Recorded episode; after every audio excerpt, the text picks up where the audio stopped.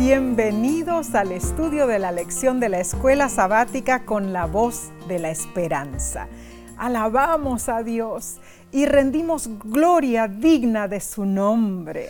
Amén, sí. Amén. Eh, nos reunimos por este medio, asidos de la mano de Jesús, por Amén. supuesto, confiando que Él guiará nuestro entendimiento. Así es, y siendo que estudiaremos un tema muy profundo, Omar, busquemos la sabiduría divina. Oremos. Padre nuestro que estás en los cielos, gracias te damos por el privilegio de poder estudiar tu santa palabra. Ayúdanos a entender lo que tú deseas que aprendamos. Te pedimos esto en nombre de Cristo Jesús. Amén. Amén. Amén. ¿Sabes, ah, sí, hermanos? ¿Qué mensajes tan lindos escriben nuestros hermanos y hermanas en Cristo? Ah, sí. Ay, es ay. cierto, Mar Saturno Meteoro nos escribió desde Bogotá, Colombia, ¿sabes? Y dice así, gracias a Dios por la voz de la esperanza. Al estudiar las sagradas escrituras con ustedes, mi carácter va siendo transformado. Te saludamos en Cristo, hermano Saturno. Dios te bendiga ricamente. Y sabes, sí, Mariposa Girón Así es. nos escribió lo siguiente. Aquí está, a ver. y dice, escucho el programa radial de La Voz de la Esperanza desde que tenía seis años con el pastor Peverini, cuando mi mamá sintonizaba la voz evangélica en Honduras. Hoy sigo escuchándoles en Estéreo Fe y también los veo por internet. Les amo, mis estimados hermanos. Son de bendición para mi vida. Qué hermoso testimonio, ¿no es cierto? Eh, Dios siga eh, y que Dios te siga bendiciendo y esté contigo, apreciada hermana Girón. Así sea. Bien, Omar, entonces repasemos la lección número 2 para el 8 de abril Comencemos. 2023. Se titula Un momento del destino. Apocalipsis es un libro de contrastes que nos llaman a hacer eh, elecciones eternas, perdurables. ¿Adoraremos al dragón o a el cordero? ¿Recibiremos la marca de la bestia o el sello del Dios vivo? ¿Seguiremos los engaños astutos de la mujer de escarlata, el movimiento falsificado de Satanás? ¿O caminaremos con la mujer vestida de blanco, la verdadera iglesia de Dios, porque somos sus descendientes? Así es. ¿Aceptaremos las enseñanzas engañosas de la Babilonia espiritual o nos regocijaremos en la verdad que fluye de la Nueva Jerusalén?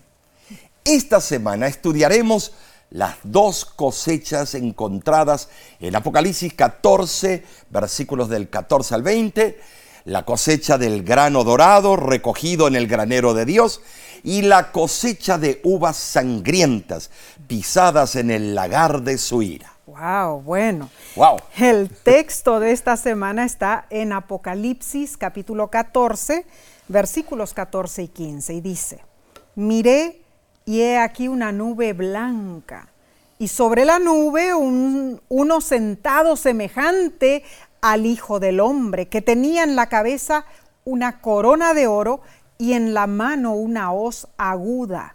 Y del templo salió otro ángel proclamando a gran voz al que estaba sentado sobre la nube, mete tu hoz y ciega, porque la hora de cegar ha llegado, pues la mies de la tierra está madura. Tremendos versículos, ¿no es cierto? El apóstol Juan alude frecuentemente a asuntos ya presentados en sus visiones anteriores, pero el panorama permanece inalterable.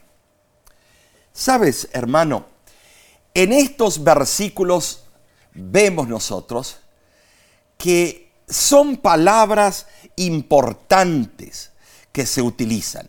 Mies y ciega. Una se refiere al acto de recoger a los justos, representados por el grano maduro. La otra se refiere a los impíos representados por los racimos de uvas sangrientas. Dios siempre habló a su pueblo con verdades pertinentes y que necesitaban ser oídas en ese momento. Desde la advertencia sobre el diluvio hasta la primera venida de Jesús, desde pasar por el juicio preadvenimiento hasta los acontecimientos finales antes de la venida de Cristo, Dios nos ha hablado.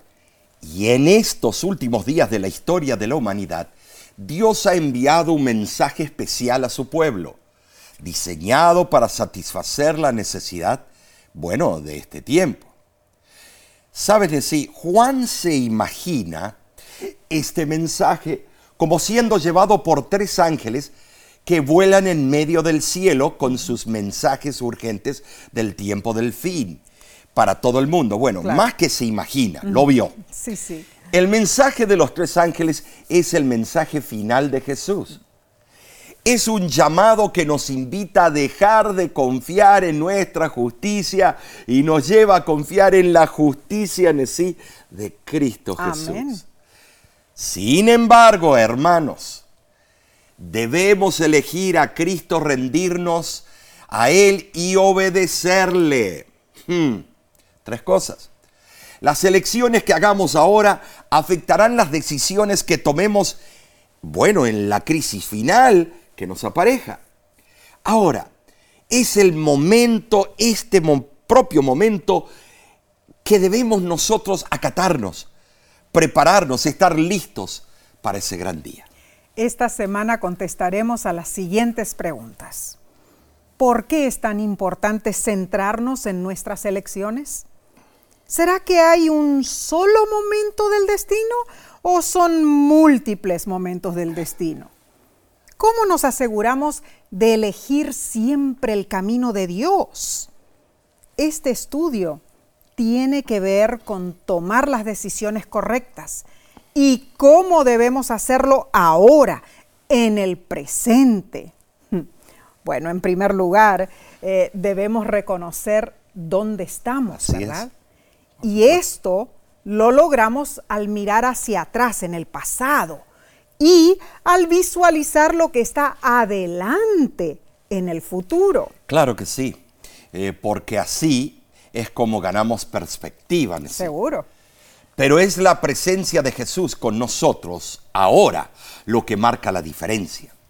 Podemos pensar en un momento singular del destino, pero la verdad es que nuestra existencia está formada de una multitud de decisiones a través de los años en el pasado. Cierto.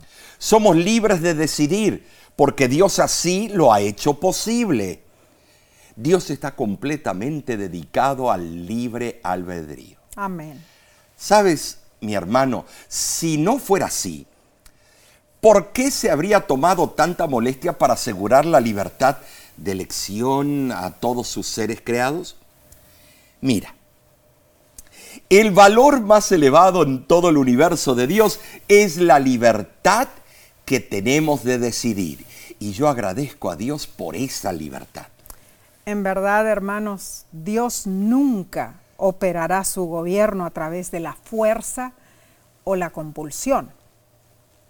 De hecho, este principio subyace la razón del conflicto continuo entre el bien y el mal. Omar, si pensamos en esto profundamente, la verdad proviene de la naturaleza misma de Dios. El libre albedrío es naturaleza de Dios, ¿no es cierto? Segunda de Corintios capítulo 3, versículo 17 lo explica porque el Señor es el Espíritu, y donde está el Espíritu del Señor, allí hay libertad. Más claro, imposible, ¿no es cierto, Mar? A donde está Dios, hay libertad. Bien, analicemos entonces la lección del domingo 2 de abril titulada Decisiones Eternas. Jesús completará la obra que ha comenzado en este mundo. Apocalipsis 14 es el último mensaje de misericordia de Jesús a todo el mundo caído y rebelde, un planeta que por casi seis mil años ha estado sumergido en el pecado. Pero llegará el día en que cada ser humano hará su decisión final, ya sea a favor o en contra de Jesús. El mensaje de Apocalipsis habla de la justicia de Cristo que nos libera de la condenación y las garras del pecado. ¿Qué te parece? Comparemos Mateo 24, 14 con Apocalipsis 14, 6 para ver la promesa que Jesús dio a sus discípulos con respecto a la difusión, eh, bueno, mundial del Evangelio justo antes de su regreso. Mateo 24, 14 y Apocalipsis 14, 6 dicen lo siguiente. Y será predicado este Evangelio del reino en todo el mundo para testimonio a todas las naciones, y entonces vendrá el fin. Vi volar por en medio del cielo a otro ángel, que tenía el Evangelio eterno para predicarlo a los moradores de la tierra, a toda nación, tribu, lengua y pueblo. Los dos versículos hablan del mismo evento. Así es. Y el libro deseado todas las gentes página 587, menciona que 30 años después que Cristo pronunció estas palabras, Pablo, escribiendo bajo la inspiración del Espíritu Santo, declaró que el Evangelio había sido predicado a toda criatura que está debajo del cielo. Deseo toda la gente, página 587. ¿Sabes? Pablo confirmó el cumplimiento literal de esta predicación en sus días pero su declaración solo era verdad en un sentido, un sentido limitado. ¿Sabes por qué, Nesí? ¿Por qué? Veamos. A ver. El cumplimiento global de la predicación de Jesús está aún por realizarse. Oh. Hechos de los Apóstoles, página 91, así lo afirma. Mm. El progreso del Evangelio durante el siglo XIX y la primera mitad del siglo XX nos da alegría y nos induce a creer que el cumplimiento final de esta promesa pronto ha de realizarse. Amén. Entonces fue predicho por Jesús, pero todavía debe tomar efecto, ¿no es cierto? La era de las misiones cristianas modernas, como mencionaste, siglo XIX y XX, comenzó más bien con la obra de Guillermo Carey en el año 1793. Y a partir de esa histórica misión que hizo ese hombre a la India, hemos presenciado las mayores victorias de la fe cristiana desde los días de los apóstoles, ¿no? Así es. Estrechamente relacionada se encuentra también la traducción y circulación de las Santas Escrituras. Hermanos, durante los primeros 18 siglos de la era cristiana, la Biblia solo se había traducido a 71 idiomas. Para el siglo XIX, el número de idiomas alcanzó a 567. Y para el año 1985, la traducción parcial o total de la Biblia alcanzó 1829 idiomas. Hoy día, hay solo unos pocos pueblos en el mundo que no tienen acceso a las escrituras en su propio idioma. Alabado sea el nombre de Dios. Sabes, en Apocalipsis el ángel representa a los siervos de Dios ocupados en la tarea de proclamar el Evangelio. Tres veces en Apocalipsis 22 Jesús afirma que Él viene presto. Por ejemplo, los versículos 7, 12 y 20.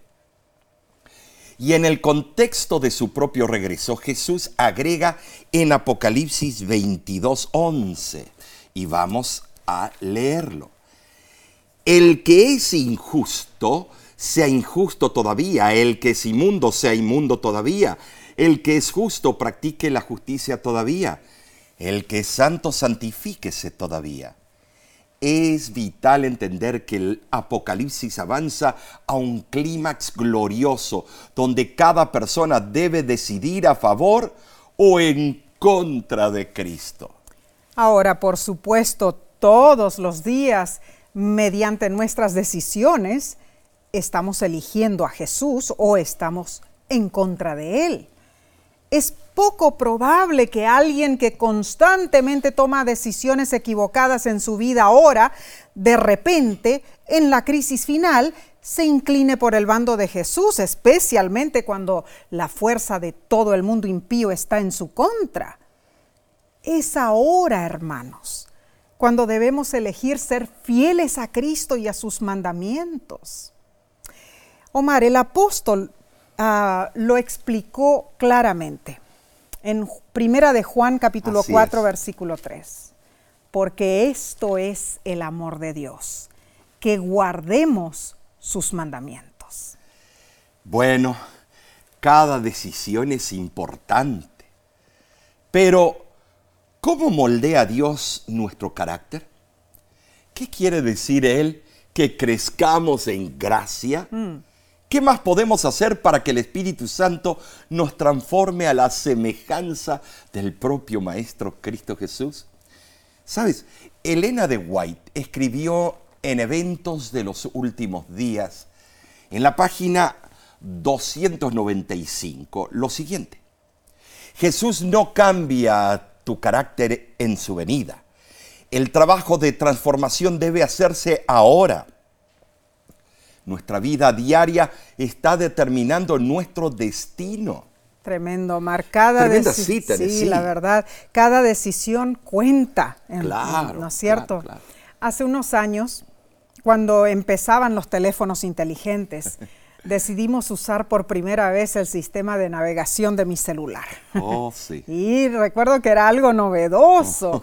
Eh, nos indicaba por dónde ir, a dónde doblar, cuánta distancia había hasta el destino y la hora en que se anticipaba llegar allí. ¿Tú te acuerdas, Omar, de esa vez? Que bueno, sí. estábamos en el estado de Oregon y ya era de noche. Y tú manejabas y yo era copiloto, ¿no es cierto? Así que al llegar a una de las bifurcaciones, la voz computarizada de mi celular indicó que teníamos que seguir recto, cuando tú decías que no, que era mejor girar a la derecha. Pero yo tomé la decisión, porque era copiloto, y te indiqué que siguiéramos las indicaciones del celular. Así ¿Y qué fue. pasó? En pocos segundos perdimos la señal satelital, ¿te acuerdas? Y nos perdimos. Entramos por un camino de tierra inhóspito. Bueno, desesperados intentamos buscar otra salida, pero no tuvimos éxito. Al fin decidimos regresar al camino inicial y girar a la derecha como tú decías. Perdimos más de cuatro horas. ¿Por qué? Por una mala decisión, Así. ¿cierto? Y así ocurre en el camino de nuestra vida nos enfrentamos con un sinnúmero de decisiones por día. Cada decisión marca nuestro destino eterno. Hermano, hermana, tomemos decisiones en favor de Jesús. Bien, seguiremos con la parte del lunes prontamente. Volvemos enseguida.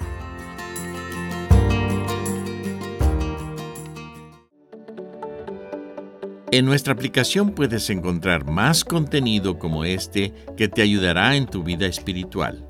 Lo puedes descargar visitando nuestra página web lavoz.org.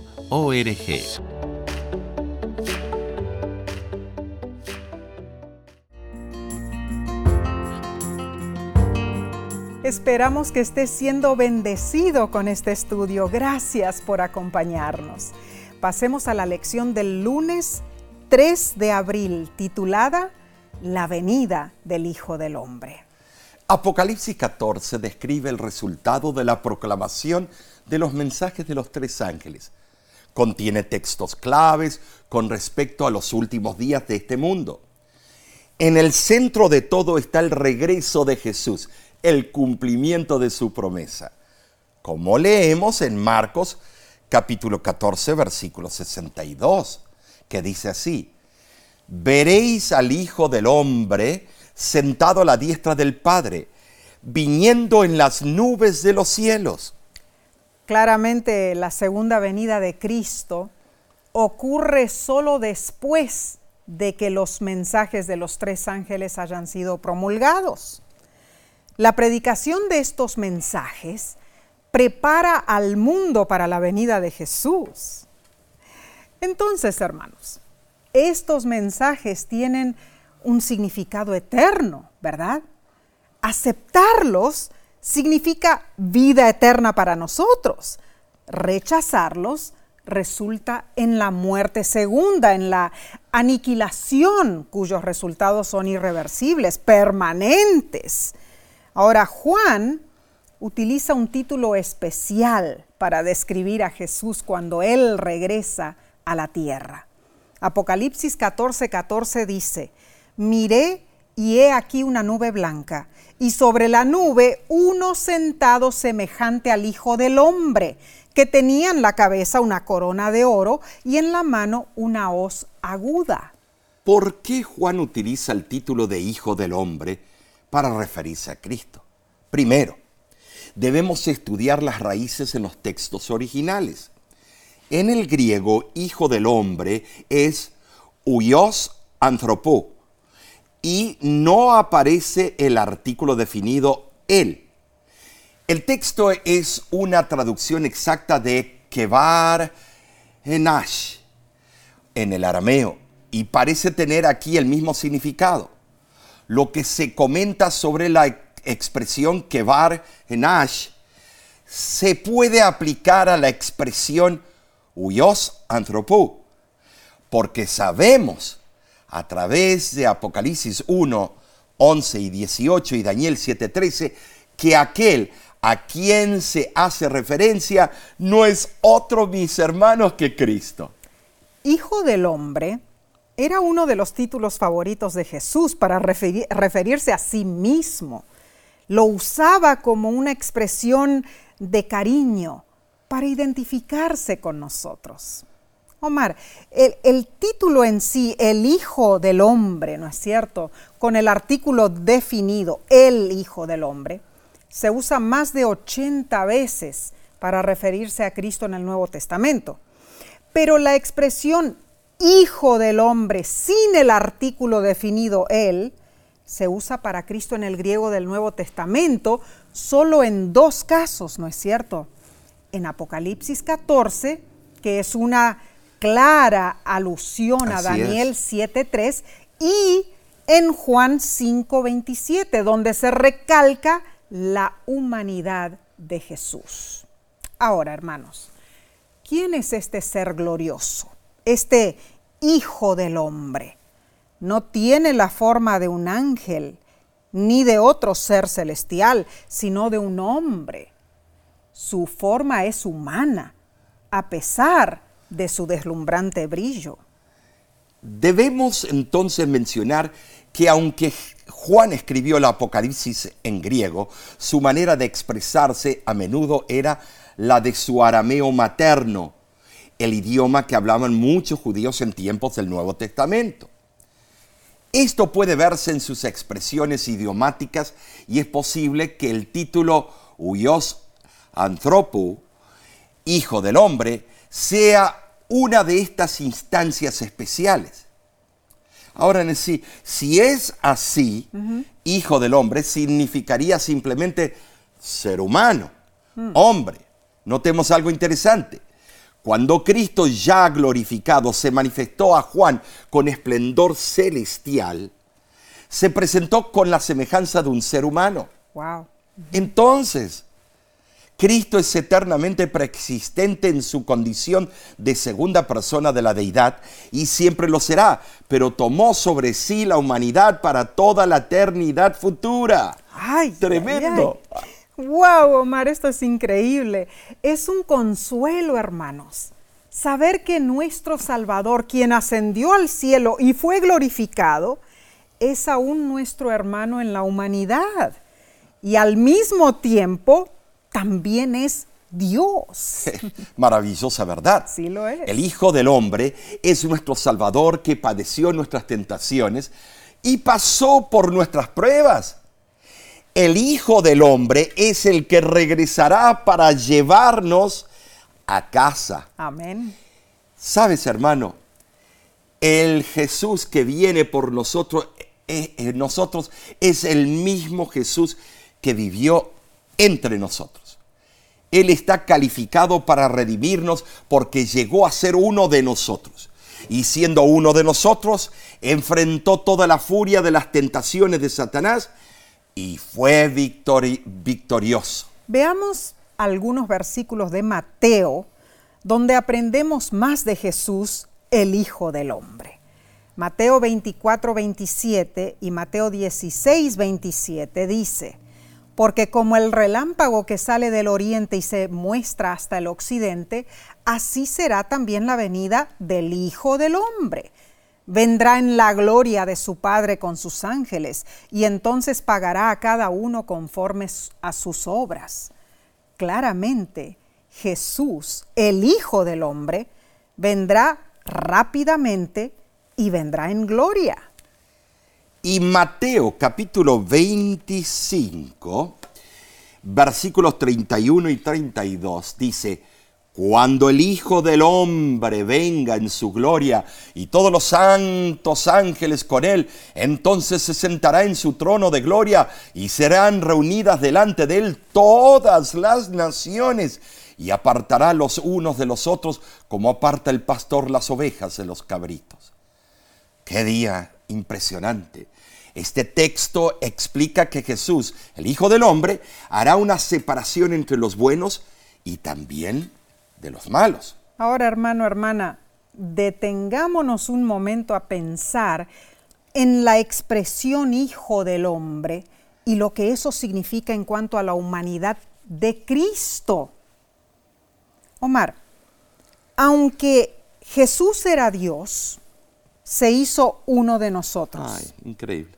Fue igual a nosotros, pero a diferencia de nosotros, Jesús nunca pecó. Amén. Esto nos trae una asombrosa seguridad, porque conocer el amor de Dios es saber que Él puede relacionarse con nuestras luchas y darnos la victoria sobre ellas. ¡Ay, maravillosa esperanza! Bien, tenemos que seguir avanzando, Omar. Vayamos a la lección del martes 4 de abril titulada El juicio celestial.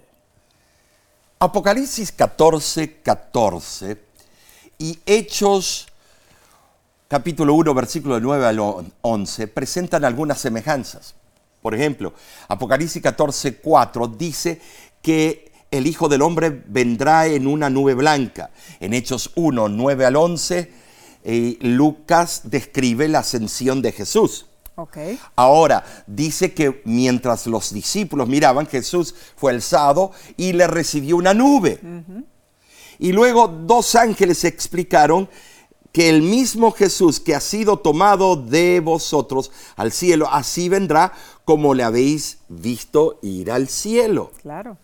Entonces, podemos deducir de estos versículos que Jesús vendrá en las nubes de los cielos, asimismo como ascendió al propio cielo.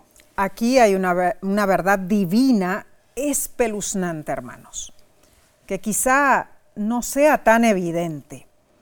El mismo Jesús, el Hijo del Hombre, fue quien caminó por las calles polvorientas de Nazaret ministró en las calles abarrotadas de Jerusalén, sanó los enfermos en las aldeas de Israel, predicó en las laderas cubiertas de hierba en Galilea y ese mismo Jesús, el Hijo del Hombre, vendrá otra vez. Esto estoy tan de acuerdo porque veamos ahora. Es interesante que ningún creyente vio al Salvador resucitar, pero sí le, les permitió a los once discípulos y a la madre de Jesús que lo vieran ascender al cielo. Esto lo, lo comenta Primeros Escritos, página 191. Así ellos se convirtieron en testigos fidedignos de su ascensión. Y Cristo regresará del mismo modo en las nubes Saben sí, innumerables multitudes de ángeles acompañarán a Jesús cuando Él venga en gloria. Amén. Será un evento glorioso. Amén y amén, Omar. Qué precioso. Y decimos como el apóstol, ven Señor Jesús. El Salvador predijo su segunda venida. Pedro habló de ella Así es. y más tarde Pablo lo confirmó. Si reflexionamos en esto, la ascensión fue una culminación apropiada del ministerio terrenal de Aquí Cristo. tierra, sí. Él había descendido del cielo para ejecutar la salvación de la raza humana. Cuando concluyó su obra terrenal, regresó a su hogar celestial para mediar entre Dios y el hombre hasta su segunda venida. Correcto, sí. Eh, ahora, notemos que Jesús ascendió gradualmente. ¿Cierto? O sea, no hubo una des- desaparición repentina como en Emaús. No. Todos sus discípulos lo vieron ascender. Así fue. Y en su segunda venida todo ser humano lo verá, le verá, no va a ser algo secreto. No hay duda de eso. Las escrituras revelan que, número uno, Cristo es creador. Amén. Número dos, Cristo se encarnó. Número tres, Cristo fue crucificado. Número cuatro, Cristo resucitó y ascendió al cielo. Número cinco, Cristo es nuestro intercesor. Y, y número seis, Cristo es el Rey que viene. Ah, qué hermoso. Añoramos ese día glorioso. Ahora, Daniel, Daniel capítulo 7, en los versículos eh, 9, 10, 13 y 14, intitula a Jesús también como el Hijo del Así es. Hombre, pero lo menciona en un evento muy serio, Omar. El título Hijo del Hombre es el título principal de Cristo para efectuar el juicio celestial. ¿No es cierto? Aquí, hermanos, comprobamos que Jesús, el Hijo del Hombre, es crucial para el juicio celestial. Daniel vio el trono celestial con miles de millares y millones de millones de seres celestiales y angelicales reunidos alrededor del trono. Al iniciarse el juicio, los libros, los registros celestiales de nuestra vida se abren ante el, ante el universo.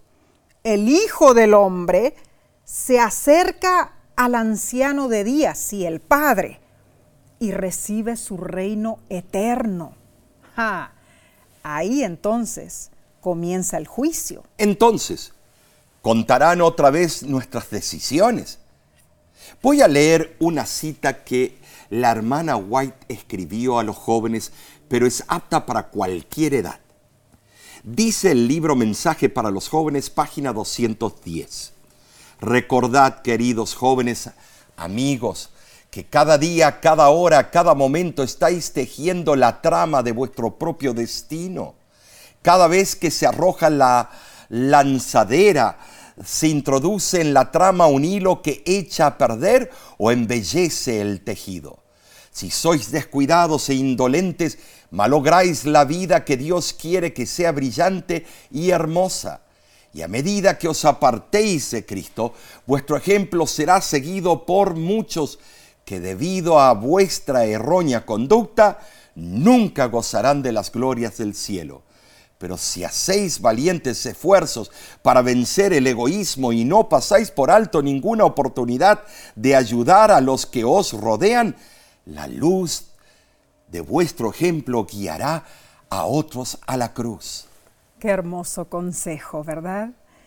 Lo cierto es que cuando hablamos de un juicio no debemos temer si hacemos la voluntad de Dios, porque ese juicio revelará ante todo el universo que el Padre, el Hijo y el Espíritu Santo han hecho todo lo posible para salvar a la humanidad.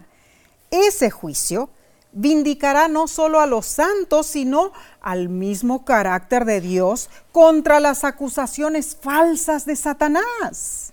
Esto es muy cierto. Todos enfrentaremos el juicio final, porque es necesario que todos nosotros comparezcamos ante el tribunal de Cristo. Así lo afirma 2 de Corintios capítulo 5 versículo 10.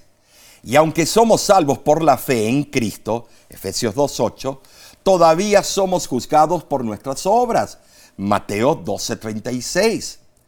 Ahora, no obstante, Si hemos aceptado a Cristo como nuestro Salvador, no temeremos el juicio porque Jesús cargó nuestros pecados en la cruz Amén. y murió en nuestro lugar para que seamos hechos justicia de Dios en Él. Segunda de Corintios 5:21. Amén, amén. Entonces, aunque nuestra vida está bajo el escrutinio de Dios, podemos confiar en la segura palabra de Romanos, capítulo 8, versículo 1, donde dice, ahora pues, ninguna condenación hay para los que están en Cristo Jesús. Hermano, hermana, oramos para que esta promesa sea una realidad en tu vida, porque tú eres fiel seguidor de nuestro Señor y Salvador Jesús. Bueno, Omar, esta lección la verdad que está muy bonita. Es maravillosa, Nessie. Ah, pero ah, vamos a seguir con la parte del miércoles y lo haremos, pero después de unos pocos segundos. Volvemos enseguida, no te vayas.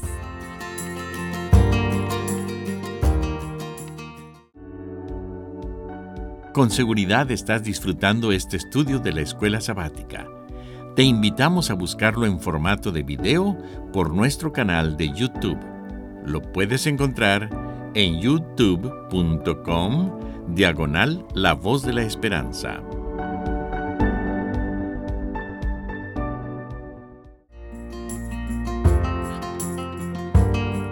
Estamos aprendiendo valiosas verdades. Gracias por acompañarnos. Compenetrémonos en el estudio del miércoles 5 de abril titulado La corona del vencedor. Apocalipsis 14, 14 dice que el Hijo del Hombre tiene una corona de oro en su cabeza. La palabra para corona en el griego es estéfanos. Cuando un atleta ganaba un certamen importante, se le daba un estéfanos, una corona de victoria. Jesús en la cruz fue forzado a usar una corona de espinas. Fue despreciado y desechado entre los hombres. Fue insultado, ridiculizado, golpeado y azotado. Pero vemos nosotros que en su segunda venida Jesús llevará una corona de gloria en su cabeza, pues vendrá como rey de reyes y señor de señores. Gloria a Dios por esto. Ahora, la lección menciona una cosecha, hermanos. Marcos 4:29 explica que cuando el fruto está maduro, enseguida se mete la hoz porque la ciega ha llegado. En la segunda venida también habrá una cosecha. Leamos Apocalipsis 14:15 que dice, y del templo salió otro ángel proclamando a gran voz al que estaba sentado sobre la nube, mete tu hoz y ciega, porque la hora de cegar ha llegado, pues la mies de la tierra está madura. El ángel viene desde la gloria del templo. Dios le dijo, ya es hora. La cosecha está completamente madura. Y el ángel vuela desde el templo hasta donde está Jesús y le dice, es hora. Ve a buscar a tus hijos y tráelos a casa. Jesús usó ilustraciones de la agricultura repetidamente en el Nuevo Testamento. En más de una ocasión usó el simbolismo de una cosecha madura para ilustrar el crecimiento de la semilla del Evangelio.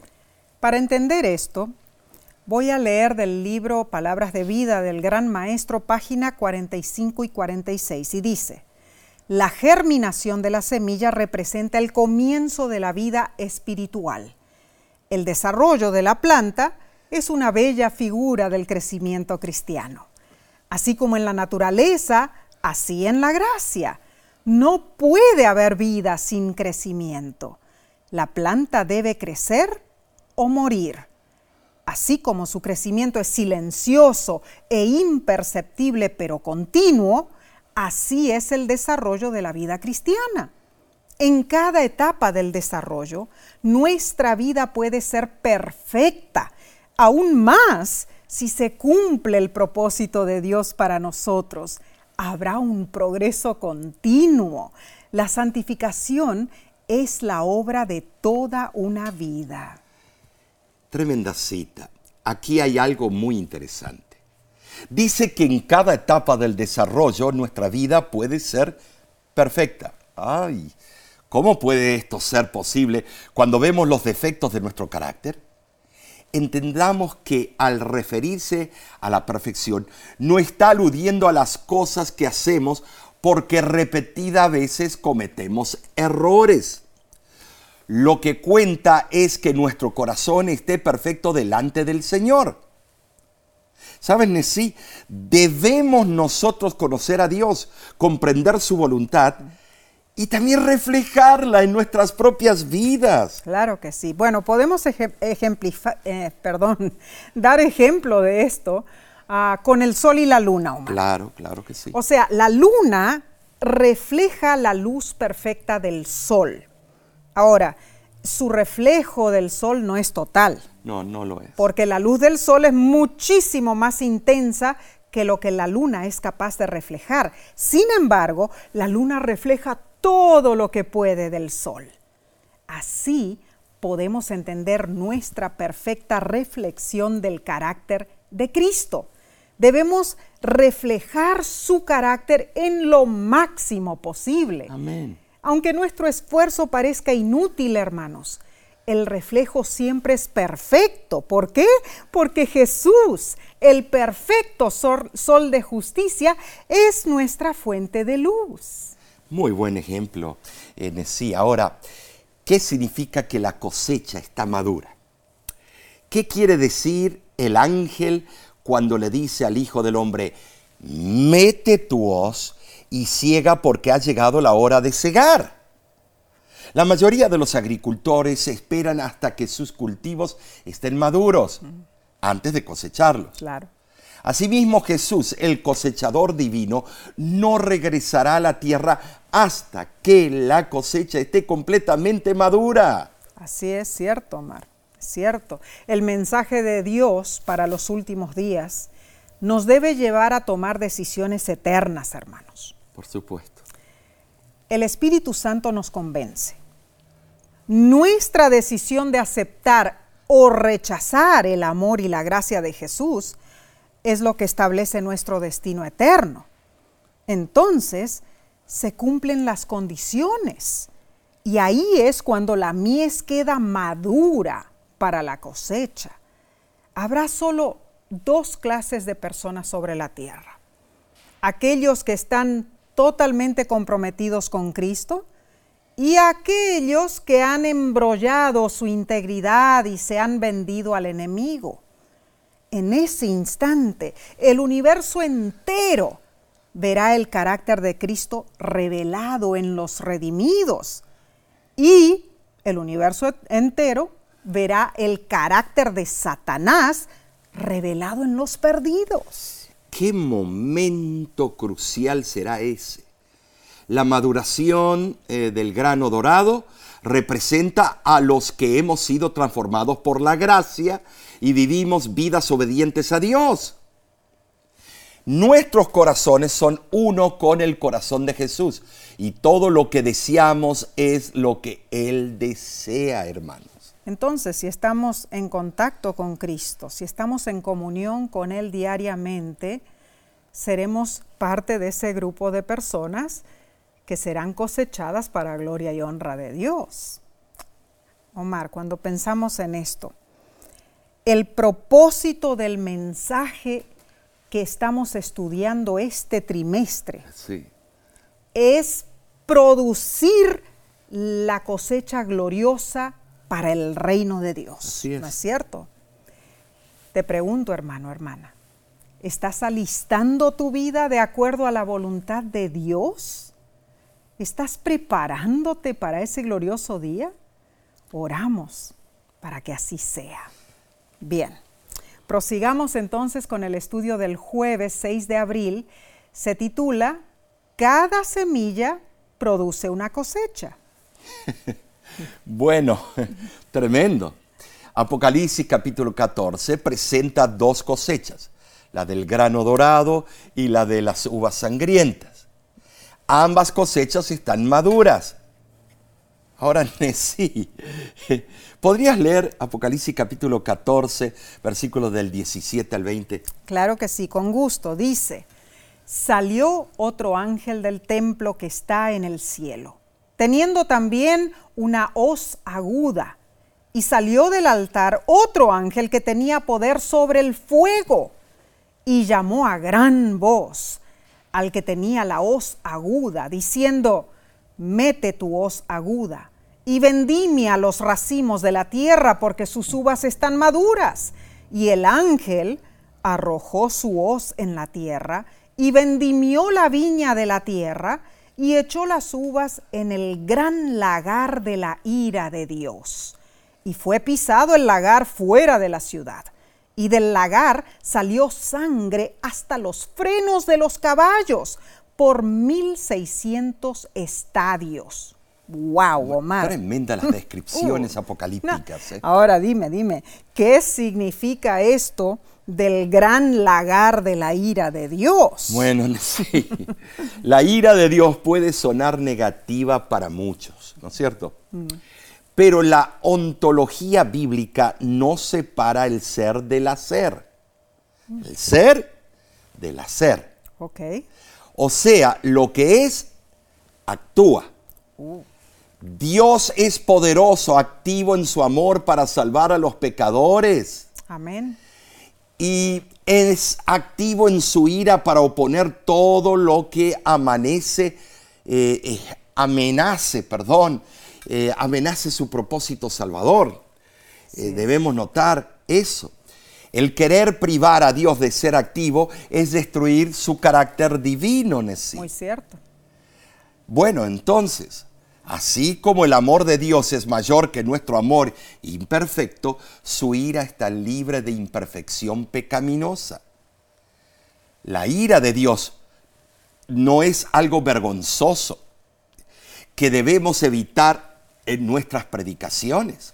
En verdad la ira de Dios es la forma bíblica de proclamar su completa oposición al pecado nos da la seguridad de que Dios toma en serio al pecado y quiere ponerle un fin. La ira de Dios crea en nosotros un nuevo aprecio por la cruz, sí, porque nos acerca a Cristo. La ira de Dios construye nuestra confianza en Dios y nos da certeza para esperar el resultado final de sus promesas. Amén, así es. En verdad, la figura de dos cosechas proviene del antiguo año agrícola de Israel, que consistía en dos cosechas principales, la de los granos y la vendimia, que representa a los impíos reunidos para la destrucción. La ira de Dios se refiere a las siete últimas plagas. ¿Saben? Sí. Al mencionar eh, o la mención de que del lagar salió sangre hasta los frenos de los caballos, uh. es una figura literaria que indica la matanza de los impíos. Tremendo. Es interesante que una figura paralela se halla en el libro pseudoepigráfico de Enoch, ah, eh, que lo hemos leído algunos trozos antes. Claro. Y en esos días, dice esa obra eh, apócrifa, serán aniquilados en un lugar y unos con otros caerán en la muerte hasta que los arroyos corran con su sangre, y el caballo andará hasta el pecho en la sangre de los pecadores. Esto es tremendo, sí, porque estas eran las obras que estaban entre los judíos del tiempo de Cristo Jesús. Ellos leían de, esa, de ese, esas obras del libro de Enoch. Mm, interesantísimo. Y qué gráfica esa descripción, ¿no es cierto? Y en cuanto a esa cifra, Omar, de 1.600 estadios. Eso es otra cosa. El estadio romano medía un poquito más de 185 metros, ¿no? Entonces, si hacemos un cálculo, 1.600 estadios por 185 serían unos 296 kilómetros más o menos, o 184 millas. tremendo, Nessie. La verdad no hay una explicación satisfactoria para este número específico, hermanos. Jerónimo creía que era una alusión a la longitud de Palestina, pero eso es solo una especulación, porque Palestina no, No tiene tiene. suficiente territorio para un río de sangre que mida 1.600 estadios.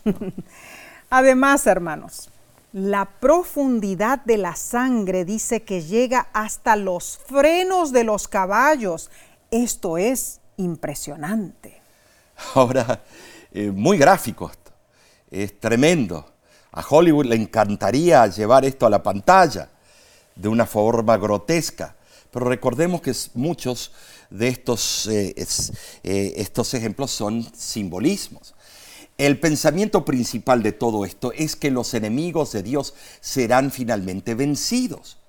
Al fin quedaremos plena y completamente liberados de Satanás y triunfará gozosamente el reino de Dios. El autor de la lección concluye diciendo, el mensaje profético de Apocalipsis 14 es que cada semilla ha dado frutos.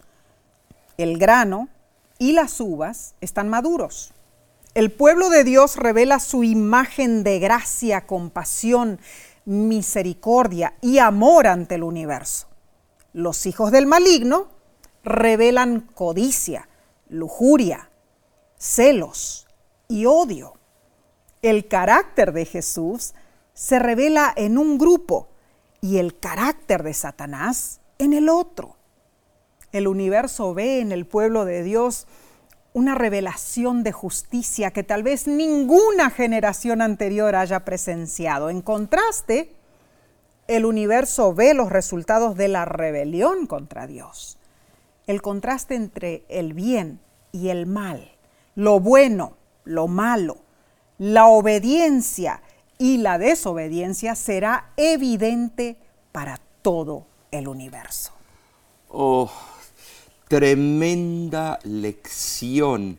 Esta lección de verdad nos llevó por un túnel de alta velocidad. Eh, yo veo la proyección que ha tenido y de verdad tenemos que digerir esto. Y después de digerir tenemos que eh, aplicarlo en nuestras vidas, en la vida de los que nos rodean. Ahora, Nessie, ¿qué te parece si repasamos lo que estudiamos? Número uno, nuestras decisiones marcan nuestro destino. Número dos, Jesús, el Hijo del Hombre, era Dios y se hizo uno de nosotros, pero nunca pecó. Amén por eso. Número tres, todos enfrentamos el juicio final, pero ninguna condenación habrá para los que estemos en Cristo Jesús. Número cuatro, la maduración del grano dorado representa a los que hemos sido transformados por la gracia y hemos vivido vidas obedientes a Dios. Número 5, habrá dos cosechas. La del grano dorado representa a los justos y la de las uvas sangrientas representa a los injustos. Dios nos ayuda a estar en la cosecha del grano dorado, mis hermanos. Amén, amén. Oh, debemos sembrar buenas semillas, hermanos. Quienes piensan, bueno, yo sé que un día vendrá la persecución final, eh, la marca de la bestia y demás, pero cuando llegue entonces ordenaré mi vida. Esas personas están eligiendo un camino peligroso. Dios nos llama ahora a entregarle nuestra vida. Amén. Hemos terminado este estudio. Pero la semana que viene continuaremos con otro tema candente. Así es. Y lleva por título El Evangelio Eterno. ¿Sabes, Nessie? eh, ¿Por qué el Evangelio es eterno? Porque sus consecuencias son eternas. Claro que sí. Eh, no, no caducan. No. Eh, esas consecuencias serán para el resto de la eternidad. Y eso es maravilloso. Va a estar interesantísimo ese estudio y eh, veremos detalles espeluznantes, ¿no es cierto? Oh, tremendo, en diferentes tremendo, versículos tremendo. y diferentes ángulos del estudio de, de Apocalipsis nuevamente. Así que te invitamos a unirte una vez más por este medio. Y recuerda, de parte de la voz de la esperanza, eh, siempre nos, nos gusta, nos da mucho gozo recibir mensajes de tu parte. Tus comentarios. Claro que sí. Ah, sea que nos escribas a través de las redes sociales o tal vez puedes escribirnos a, través de nuestro correo electrónico info arroba lavoz.org. Y si necesitas o deseas aprender más sobre el Ministerio La Voz de la Esperanza, puedes visitar nuestra página de internet lavoz.org. ¿Saben decir una cosa? Ah, ¿Qué más? ¿Qué más? nosotros queremos sobrepasar eh, las, las personas que se registran en nuestra página de YouTube. Queremos sobrepasar el número de 100 mil y oh. más algún día pasar los 200 mil. Pero solo será posible si tú le dices a tus amigos, a tus parientes, a todo el resto que tú conoces, de que la voz de la esperanza está presentando una lección muy amena, sermones los viernes de, noche, estudios bíblicos, programas de comentarios, programas de radio. Y si tú le dices y se suscriben, estás ayudando a esas almas y también al ministerio de la voz de la esperanza para que sea proyectado aún más alrededor del mundo. Así sea, así sea. Entonces, en nombre de la voz de la esperanza, te deseamos a ti que la gracia del Señor Jesucristo, el amor de Dios y la comunión del Espíritu Santo sean contigo en todo momento. Nos vemos cuando, Mar. La próxima semana. Amén.